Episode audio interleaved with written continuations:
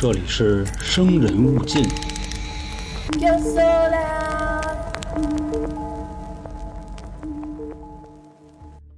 今天呢，要给大家带来的这个故事啊，题材是关于赌博的。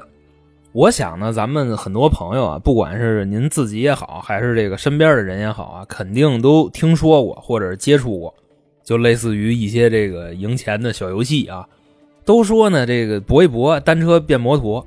但是呢，我也没见过身边的哪些人有谁是靠着赌博发家致富的。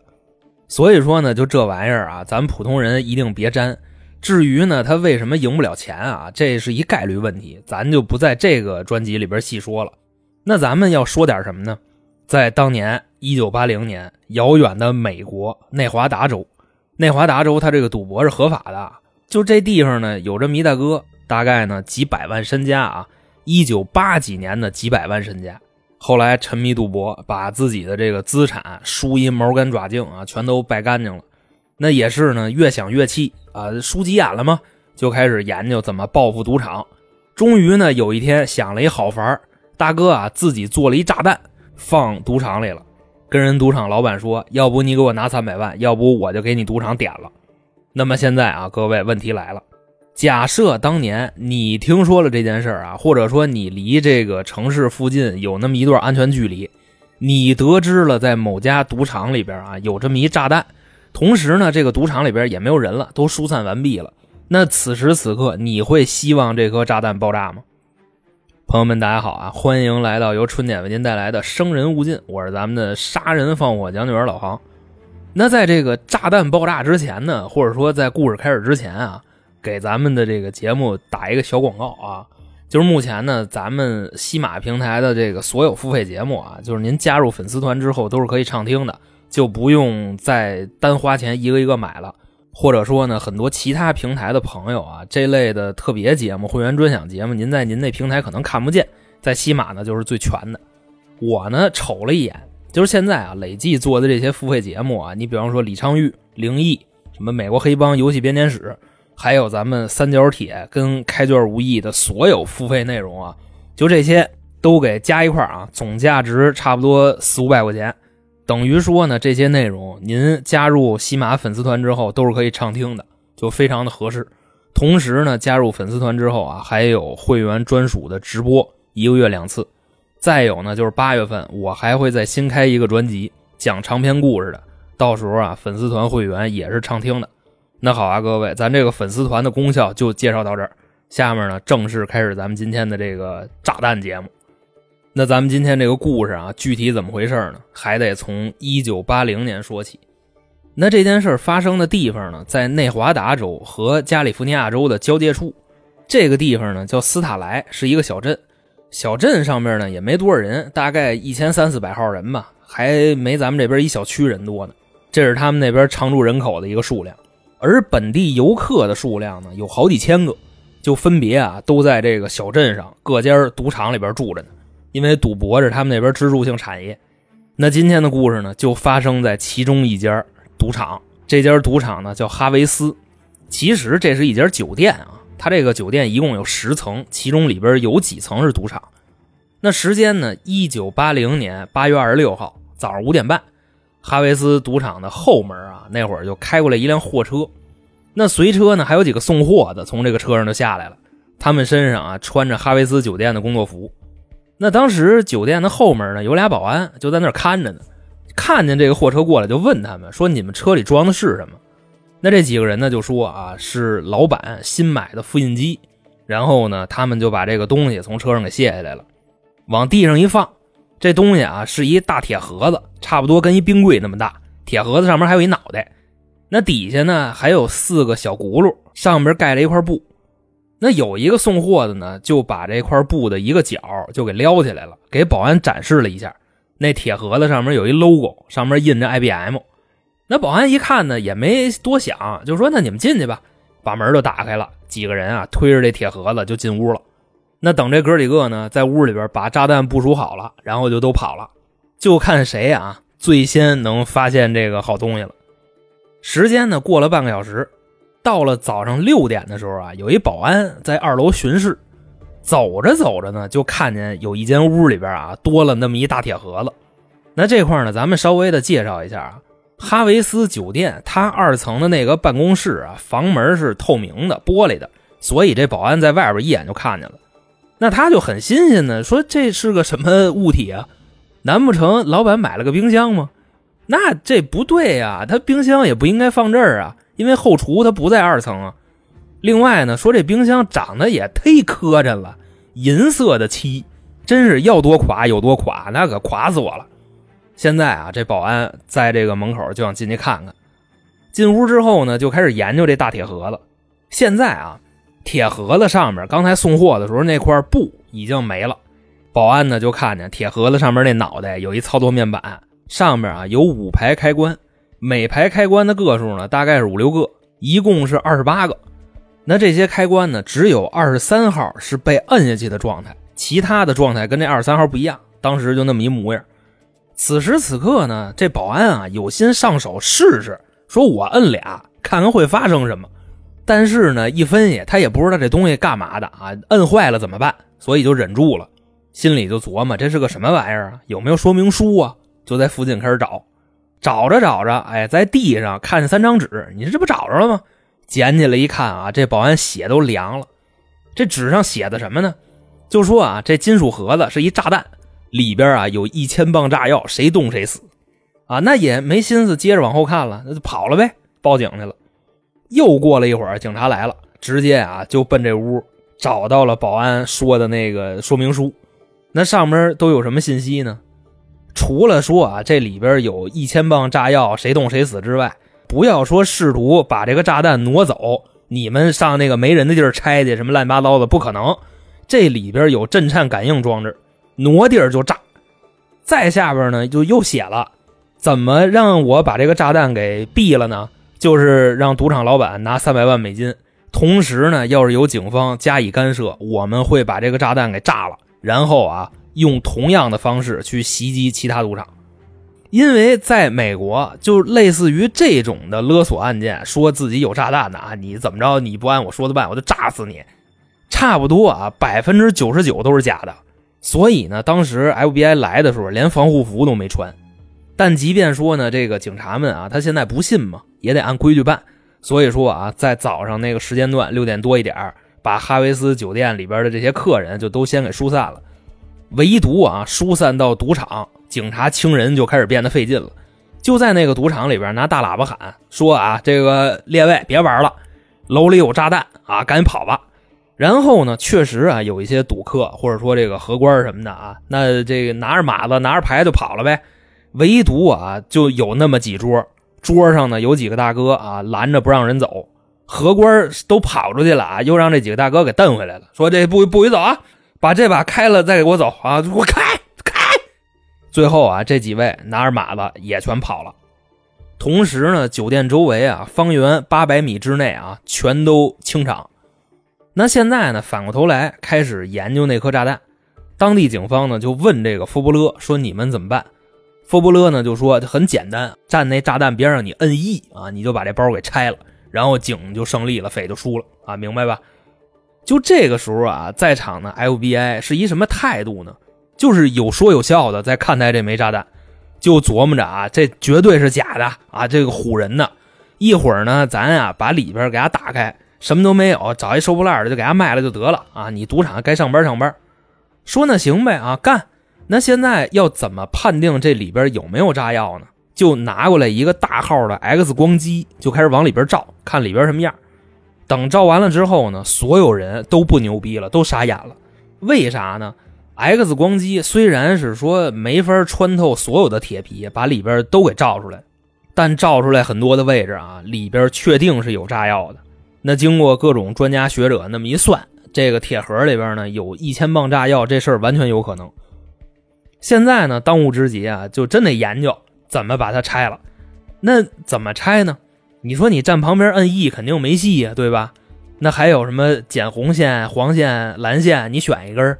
大铁盒子也没露出线头来让你剪呀。反正呢，如果咱好好说的话啊，这颗炸弹做了防拆措施，从外边也没法打开。然后呢，你想挪走也不可能。人劫匪呢留下的信里说了，里边有震颤感应器啊，一挪地儿就炸。那基于呢观察了这个炸弹的构造啊，这件事儿也是完全有可能的。所以呢，现在啊，FBI 的这些专家们也没辙了，就找到了哈维斯酒店的老板，说：“你看现在啊，情况就这么个情况啊，那你给钱吧，对面要三百万，你现在能不能把这钱拿出来啊？你拿不出来，你想着你凑去，到时候呢，你准备钱，我们啊，在交钱的时候看谁来拿这个钱，我们就抓谁。”酒店老板什么意思呢？我不给，凭什么呀？牛逼，你让人家给楼炸了，我瞅瞅。我还真想见识见识炸弹袭击什么样。哎，说你们 FBI 什么美国警察什么的，你们也不用去，我这钱我就不给。压炸完了我再修，我看能花多少钱。FBI 呢一听啊，这酒店老板也挺混蛋的啊，直嘬牙花子，就说大哥了，你知道那里有多少炸药吗？一千磅，要是真爆炸了，你这酒店你就平了。酒店老板呢一听这数啊，说行了，甭说了，各位啊，我准备钱去。然后呢，安排人就去了。他也害怕吗？但是呢，过了一会儿，把这个钱拿过来，人要三百万，酒店老板就拿来六万块钱。FBI 说：“你这什么意思呀？你没钱是吗？你这开赌场的，你没有钱。”酒店老板呢就说：“啊，我刚才我那么一分析，反正呢你们也得抓人。说咱这样，他不是要三百万美金吗？三百万美金就是三百捆儿你每一捆啊，你的第一张跟最后一张是真钱。”你中间你给他放假的不就完了吗？对吧？放点点钞纸捆好了也看不出来。FBI 呢一分析啊，行吧，啊也是个法儿，不是法儿的法儿。说那就这么着吧，弄了一堆点钞纸，还弄了仨麻袋，最上面一张真钱，最下边放一张真钱，中间全是假的，装好了，反正不仔细看也看不出来。这就准备交钱了。那在这个勒索信上啊，让他们怎么交钱呢？说啊，交钱的时候。你们找一飞行员，开着直升机，在夜里十一点之前降落到太浩湖以南的机场，等待下一步指令。那飞行员呢，也不许带武器，而且必须是一个人。FBI 呢就一分析啊，说别扯淡了，连那钱都是假的，怎么可能一个人去呢？随即啊就下令在太浩湖以南的机场重兵埋伏，发现可疑人员立刻就逮。那时间呢越来越近啊，到了夜里十一点，飞行员开着飞机，带着三八袋子钱啊，假钱啊，就过去了。到了之后，就在这儿降落了嘛，等了一个多小时都没人来。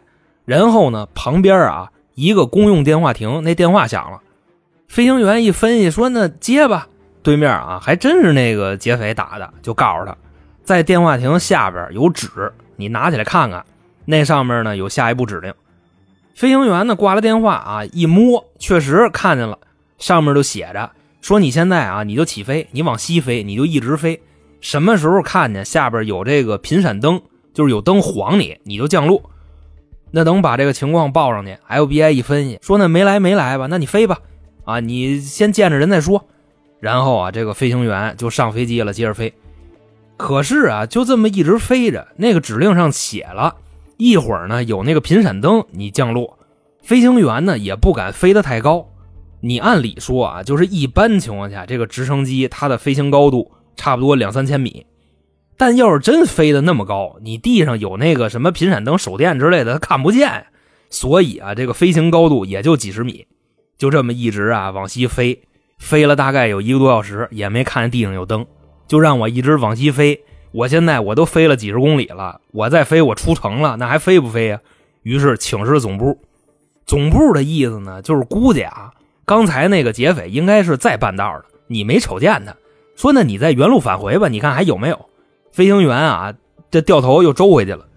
那简短截说啊，就这一宿，飞行员呢开着飞机，拉着这三八袋钱，飞机后边呢还藏了一佛伯勒，就是武装到牙齿那种。两个人呢跟天上转了三四个来回。就那么一直保持几十米的高度飞行啊，好几次都差点撞树上。那到了凌晨四点的时候，飞行员受不了了，急了，说：“我操的，我不飞了啊！那钱你爱要不要吧？人回家睡觉去了。”那得知了这个消息呢，当局就急了啊，说：“这不玩人呢吗？”但你说那么大一炸弹在赌场里放着呢，他始终他是个隐患，就琢磨着啊，就说这回这不瞎了吗？对吧？钱没给出去，那就想继续联络这个勒索的罪犯。那通过什么方式找他呢？想通过电视发新闻，主持人呢就在这个电视里边说啊，说这位这个自制炸弹的勒索人才，昨天呢我们的飞行员的的确确按照你的指令低空飞行了四个小时，由于说呢飞机飞得太低了，那螺旋桨呢削树上了，飞机就休去了。如果你能看到这个消息，请立刻与我们联系，咱们商量下一次交钱的事儿。那等这个节目发出去之后呢，佛布勒这边啊电话打爆了。说什么的都有，那意思啊，这个炸弹就是我做的。你们现在啊，那上面不有二十八个开关吗？你把几号几号你打开啊，你关上，你先这么的，然后你再那么的，最后你再你再捏么的，这炸弹它就失灵了。FBI 呢也不是傻子啊，他们也不敢信，琢磨着就说通过电视啊，想联系到这个勒索人应该是没戏了啊，太扯淡了，就酝酿这个新的计划去了。那当时呢，FBI 啊怎么干的呢？先是请示了内华达州的州长，就跟州长说啊，您看现在有这么个事儿，哈维斯酒店里边有一个一千磅的炸弹。州长当时一听说多少，一千磅，那不他妈上天了？FBI 说是啊，大哥，所以得请示您啊。现在这个炸弹啊，外边都是铁皮，里边什么样我们也不知道。同时呢，这个勒索人说啊，他这个炸弹里边有震颤感应器。我们也不敢给挪走。他说只要一挪窝就炸，那就介绍完这炸弹啊，给州长都听冒了，就问了说：“那咱现在怎么办呀？”啊，小伙子们，这个时候呢，FBI 里边有一个特别年轻的人，就提了一个大胆而激进的想法，就说了：“说这炸弹咱直接咱给它炸了得了。”说大哥你什么？你疯了吧？啊，为什么呀？然后这哥们就开始介绍说：“你看啊。”这炸弹不是长得跟冰箱似的吗？对吧？它上边啊还有一控制器，控制器上二十八个按钮。说其实这个炸弹的结构是啥样的呢？上面负责控制，真正啊堆炸药的地方是在这个炸弹的下边。那这哥们呢就说：“你看啊，我有一个想法，咱们以最快的速度把它这个控制器跟下边的炸药给切断，对吧？咱把这控制台给毁了。那这样呢，控制台跟下边炸药分离的时候。”只要是时间足够快，引爆的指令还没发到下边呢，电线就被切断了，兴许它就不炸了。但是呢，这个动作啊，可能得在零点一秒之内完成。那当时在场的人一听呢，说有道理啊，那问问这个酒店老板吧，看看他让不让炸。找到酒店老板，把这事儿跟他一说啊，说这个哥们儿钱你也甭给了，我们要拆除这颗炸弹，强拆啊，反正那强拆无非就两种结果嘛。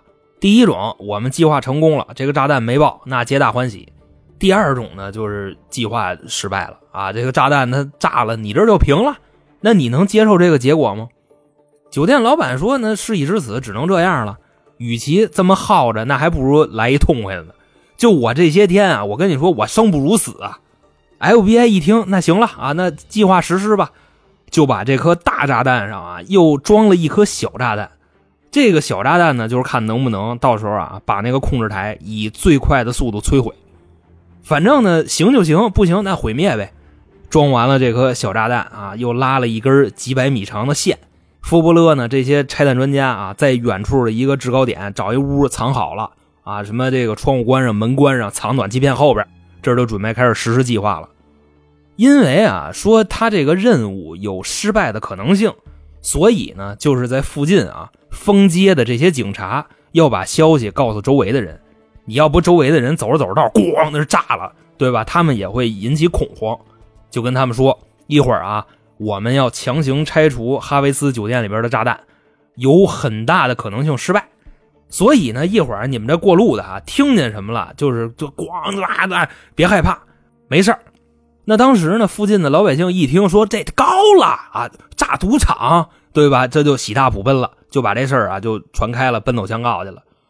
你就看啊，好像说在历史上就从来没发生过这种事儿，就是要拆炸弹的时候，大家不跑，反倒还往这块聚，那人啊越聚越多，这都等着待会儿放烟花呢。唯独啊人群当中有这么一位，他不希望 FBI 强拆这颗炸弹。那这人谁啊？就是勒索那个他放炸弹的。那这大哥就心说了啊，说这个 FBI 这么混蛋吗？我安的炸弹。我自己我都没炸，他们要给炸了。说这勒索的买卖他也不好干呀。说这 FBI 真是啊，他妈太混蛋了。那就跟这等着吧。好多美国民众啊，现在真是欢呼雀跃啊，远处看着哈维斯酒店。当时呢，这个拆弹专家啊，在附近的这个制高点拿大喇叭就倒数啊，说把这耳朵都捂好了啊，五四三二一，启动。然后呢，随着这个控制台上那按钮一摁下去，远处的哈维斯酒店就 咚炸。一时间啊，你就看周围民众的这个反应啊，你就感觉这个计划好像是成功了，所有人呢都跟这哦耶啊，你都很开心。其实呢，他这个计划失败了，因为这颗炸弹爆炸了嘛。那么说啊，就是给这个大楼炸成什么样了呢？就是特别梗那模样。这栋楼放炸弹的位置在那个二层的中间嘛，对吧？以那个点为圆心，给这大楼劈两半了。哎，左边一半，右边一半，他这楼中间是空的。FBI 呢，反正此时此刻看了一眼酒店老板，说：“真的，哥们儿，不好意思啊，这楼你还要吗？”酒店老板说：“那就甭要了呗，啊，那重新盖吧。你说你这玩意儿，你让我怎么修啊？左边一半，右边一半，中间空的，我得抹多少腻子呀？”FBI 说：“那行吧，啊，那你也甭着急了。之后啊，我们得进去找线索啊，因为那炸弹炸了，我们得把残片找出来呀，这都是证据啊。”那酒店老板呢，这边怎么哭啊？咱不提。该说不说的，你得找这放炸弹的人啊，对吧？那这人是谁呀？他不说了吗？FBI 要是加以干涉，他还要去勒索其他周围的赌场，那肯定得找他呀。你说，要是这种级别的爆炸再来一回，那州长估计都得下课。那怎么找他呢？说难也难，说简单也简单。你就想啊，就这玩意儿，就这炸弹，肯定不是普通人能做出来的。你说随便找一人学了几天能做出一炸弹来啊，那也是扯淡。首先啊，佛布勒先画了一范围，就是把近些年来啊，就这座城市从事过机械类工作的这些人，比如说你是组装飞机的，或者说你什么研究汽车发动机的，再或者呢，以前军工单位退休那些人，把这些人都圈起来，一共呢就四百多个啊，就是大海捞针嘛，你得捞去。同时呢，也面向公众啊求助，就说呢，炸弹爆炸的前几天，勒索犯开那辆车是一白色的福特啊厢式货车。酒店的保安呢，也看见了这些人长什么模样，还玩了一模拟画像，反正像不像的就那意思吧。那就这么毫无头绪的查着啊，从八月底一直查到十月一号。那警察呢，也从一堆啊那些反馈的消息里边找到了一两个有用的。那这个反馈信息的人呢，是一女的，她就说，在这个八月底的时候啊，反正是爆炸之前，在太浩湖机场附近啊汽车旅馆看见仨人。开着一辆白色的福特厢式货车，那这块呢，给各位补一句啊，太浩湖机场就是勒索犯让 FBI 飞行员第一个降落的位置。那这女的又说说，当时这车旁边三个人为什么能记住他们呢？因为他们在汽车旅馆偷了一副车牌子，把自己那车牌子给抠下去了，拿别人车牌子装上了。那这位女士呢，也是非常有心的，把这辆福特啊原本的车牌子给记下来了。FBI 一分析太好了，随即呢就根据这个信息找到了一个人。那这大哥呢叫约翰·布格斯，就是那辆福特厢式货车的车主。咱们啊就简称他老约翰。见着面之后啊，说这老约翰多大岁数呢？看面相六十多了。同时啊，这人长得跟普通老头也不太一样，你就感觉这人就特硬、特狠啊，这个老硬汉、硬登。那咱这儿呢也不卖关子啊。老约翰这个人，他确确实实在 FBI 那四百个嫌疑人名单里。简单介绍一下啊，老约翰呢，之前是匈牙利移民，一九五七年在这个爆炸案发生的二十多年以前，以难民的身份进入的美国。因为那会儿匈牙利跟俄罗斯打架呢。当然啊，这只是他明面上的信息。那通过 FBI 内部档案库一查，之所以老约翰能在二十多年以前拿到美国身份。是因为他曾经帮这个中情局当过间谍，说那会儿啊，二战刚开打的时候，德国摇了旗嘛，闪击波兰，然后啊，匈牙利是站队的德国，老约翰呢是匈牙利人，所以他参加过二战。那等这个时间啊，到了一九四四年，老约翰成了一名空军，跟俄罗斯在空战的时候啊，自己一个人击落过对方十三架战机，这就已经相当牛逼了啊，王牌飞行员了。同时那会儿呢，他也为美国的情报部门工作。那等到了一九五七年，生俩孩子，后来呢，人不当兵了嘛，就开始创业，挣了几百万美金。这个是大哥上半辈子的事儿，后边的事儿呢，他也没扛，就全说了。说既然你们能找到我家来了，对吧？那我再不承认，那就没劲了。说这个一九七几年的时候啊，也就是爆炸案发生的几年以前，我跟哈维斯赌场输一毛干爪净，几百万身家我都给他扔进去了。那最后呢，输急眼了，就要报复赌场，想勒索三百万美金。那颗炸弹呢，也不是自己做的啊，是伙同了两个儿子，还有当时啊自己企业里边的两个员工。那俩员工呢，属实没帮上什么忙，就算是蹭事儿的，就平时给买点东西啊，这个搬点东西、刷个漆什么的。真正制作炸弹的和弄炸药的，就是他，就是老约翰跟他俩儿子。他这俩儿子呢，也不是怂货，这一家子都是人才，一个机械师，一个植物学家。那么说啊，就是俩儿子这俩称号怎么来的呢？他大儿子是一修车的啊，就是这改装的手艺在十里八村都出了名了，所以说机械师。那他小儿子呢，这植物学家又是怎么来的呢？说啊，这人自幼开始吸毒。后来呢，他爸不给他钱了，这不抽不起了吗？人开始自己种，就弄一鱼缸，在那鱼缸里边养，自己调节气温。你就说内华达州那个气候，他就不适合种这玩意儿。他那小儿子也能给你种出来，就这么俩人打辅助。老约翰呢，自然也不必多说了，特工出身，那攒一炸弹，对吧？也不叫事儿。至于说啊，为什么能做出一个这么复杂的炸弹来？老约翰呢，确实也是学了啊，把这几十年手艺都给用上了。那再说啊，就是他们的这些原材料，这个炸药是从哪儿弄来的，对吧？小一千磅。说那会儿啊，正赶上他们家几十公里以外啊，有一个矿工队在那开矿。那这些矿工们呢，要拿炸药炸山，他们爷仨就过去啊，就慢慢偷，来回来去偷了一个多月，凑够了这小一千斤，做成炸弹放赌场里了。那说到这儿呢，福布勒又问他说：“你这个我们都知道啊，你不要三百万吗？”那当时赌场老板已经把钱给你准备好了，你为什么不拿这钱呢？老约翰说：“是啊，啊，我也想拿呀。我那天确实按照约定，我在那个太浩湖机场往西，我跟那等着。我呢也看见了，你们那飞机啊，就从我脑袋顶子上飞过去了。但是呢，那时候我们手里手电坏了，给不了亮了。我们手里还剩一打火机，你们也看不见。就原本我那意思啊，直升飞机在这降落，然后呢，我上飞机，我一拿钱。”把飞行员呢往外一踹，那飞机我就开走了。因为之前王牌飞行员嘛，就是说我开着飞机走，你们上哪找我去？FBI 呢说也是，但是呢，刚才确实没告诉你，那飞机里就六万块钱，人赌场老板不愿意掏钱，都骗你的。老约翰呢一听说，嘿，我操啊，这窄逼他骗我。那后来呢，福布勒又问说呢，我们在电视上发新闻让你联系我们，你怎么就不联系呢？你不要这钱了吗？老约翰说，我联系了啊，那你们不信我呀？说白了啊，就是这个警察那边确实打过来好几百个电话，那好几百个都捣乱的，但唯独这里边有一个是真的。你说这玩意儿谁能想得到？总之呢，简短截说，把人抓回去之后，福布勒就在骂他嘛，说你个老棺材瓤子，你都六十多了，你还做一炸弹啊？你知道你给我们捣多大乱吗？老约翰呢就说说哥们儿，咱讲理啊，那颗炸弹虽然是我做的，但那是我炸的嘛，你们不比我混蛋，我都没炸呢，你们给他炸了。啊，那我也不想闹成这样，那不给钱不给呗啊！你们还给人赌场炸了，等于两边啊在审讯的时候就一直就车轱辘话。总的来说啊，老约翰呢也被关监狱了，判了一终身监禁。他那俩儿子呢，还有俩员工啊，都是从犯，有十二年的，有九年的，还有两个七年的。那本次事件呢，也算给福布勒开了个先河了，因为在历史上确实没有拿着这么大个炸弹勒索的，一千磅炸药就给那个酒店大楼撕两半了。同时呢，这次事件造成的直接损失啊，也首先没有人员伤亡，顶多呢就是什么看热闹的让石子儿给崩了啊，那也不能算。后来呢，哈维斯酒店啊，这个老板他不是把那楼给推了吗？重新盖、装修什么的啊，花了一千二百万，这就是直接损失。那通过这次事件呢，老约翰也算给福布勒上了一课。